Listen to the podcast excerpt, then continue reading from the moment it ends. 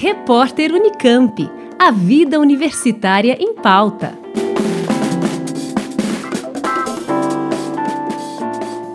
Pesquisadores do Hospital das Clínicas da Faculdade de Medicina da Unesp em Botucatu criaram duas ferramentas que podem contar o tempo de espera para um transplante de rim.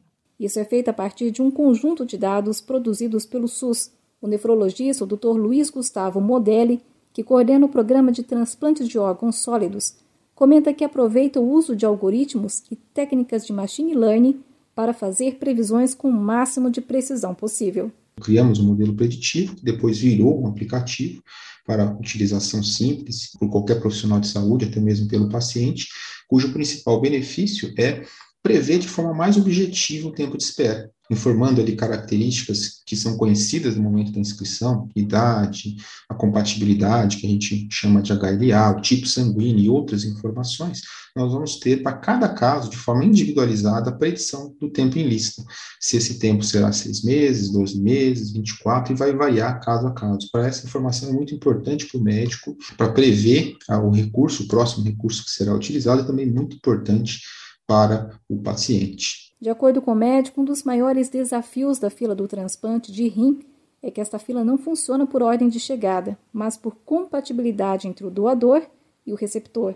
No sistema, critérios como compatibilidade, tempo de espera e condição de saúde do paciente somam pontos, e com estes pontos cria-se uma espécie de ranking que determina quem recebe o órgão que estiver disponível. E um segundo modelo que construímos também, utilizando a estatística preditiva, foi a previsão do risco de óbito para o paciente transplantado, risco de óbito por Covid-19. Nós sabemos que o, o, transplante é uma situação que confere um risco de óbito maior para o paciente que é transplantado, enquanto na população geral esse risco varia entre 2% e 2,5%, na população transplantada esse risco é maior do que 20%.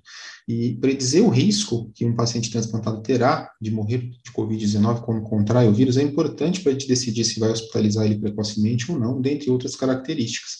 Então, utilizando um banco de dados nacional, de colaboração de vários centros transplantadores, nós também podemos construir um modelo preditivo também através de um com a construção de um calculador, onde se colocam variáveis como idade, variáveis basais, imunossupressão, dentre outras, e ali vai ter uma predição do risco de óbito com acerto em torno de 80%, que é considerado um excelente índice de acerto. Ao todo, quase 50 mil registros de doadores falecidos foram incluídos no levantamento, e existem atualmente 144 mil pacientes em diálise no Brasil. Para o futuro, nós esperamos que a tecnologia de ciência de dados, de machine learning, seja aplicada com maior frequência na área da biologia.